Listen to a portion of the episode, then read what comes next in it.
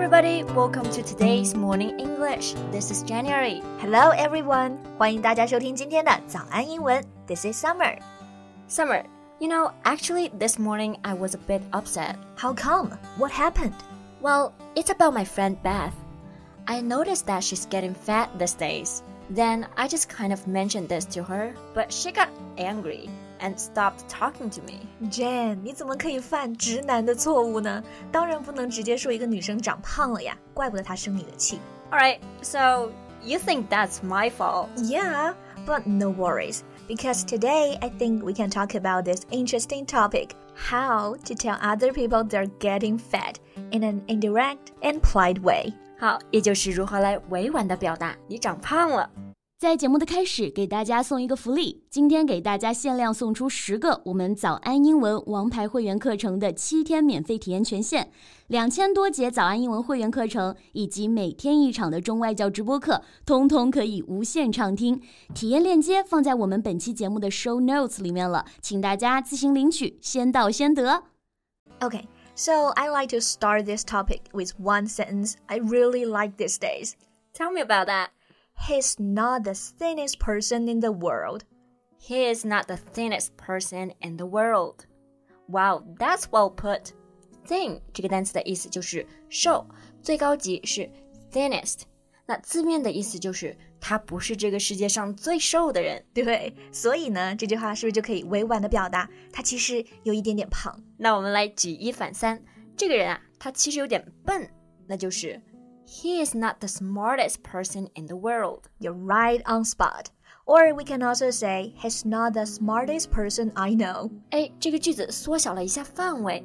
他不是世界上最聪明的人，变成他不是我认识的人里面最聪明的。对，所以这样子表达呢，可以举一反三，用到其他的各个场合里面，其实就是借助了最高级的用法。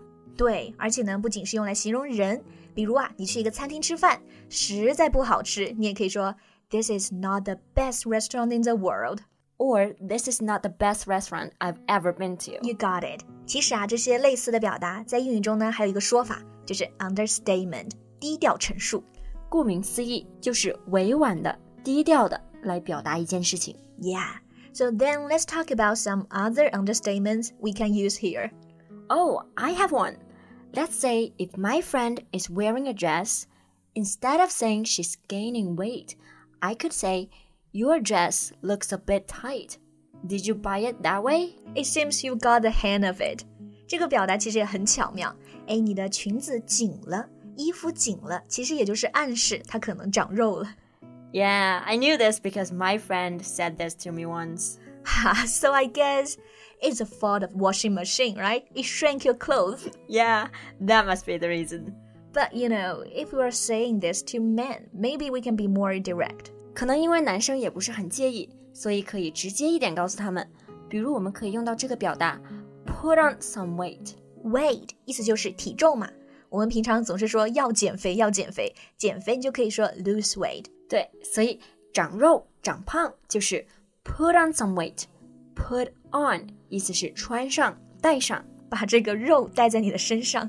肥肉救生圈。是不是很美好的画面？一点都不美好。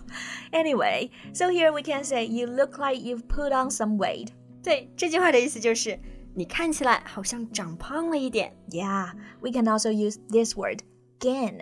For example, it seems that you gain some weight. Um, I hate gaining weight. Who doesn't?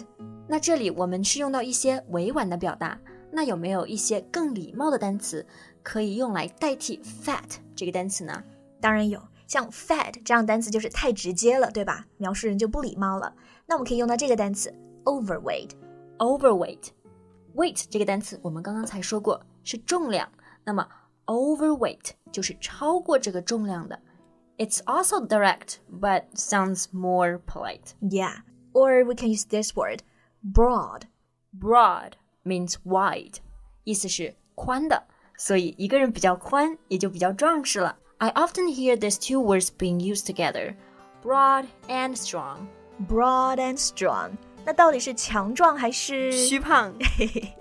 那最后我们再来看一下这个 big boned。Big boned，bone 意思是骨头、 骨架，所以 big boned 意思是 大骨架的。对，有的人总是会说，其实呢，我并不胖，我只是骨架大而已。那就是 I'm not overweight. It's just I'm big boned. I am not overweight. I'm just fluffy. All right, one more word we can use here.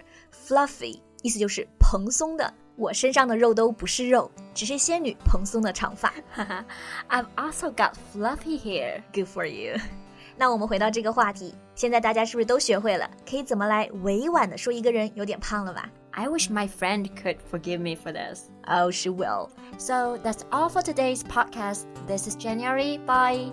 This is Summer. See you next time. Bye. 今天的节目就到这里了。如果节目还听得不过瘾的话，也欢迎加入我们的早安英文会员。成为会员，您就可以无限畅听我们每天一场免费的中外教直播课，以及两千多节原创系统课程了。今天我们限量送出十个七天免费试听权限，试听链接放在我们本期节目的 show notes 里了，请大家自行领取，先到先得。This podcast is from Morning English。学口语就来早安英文。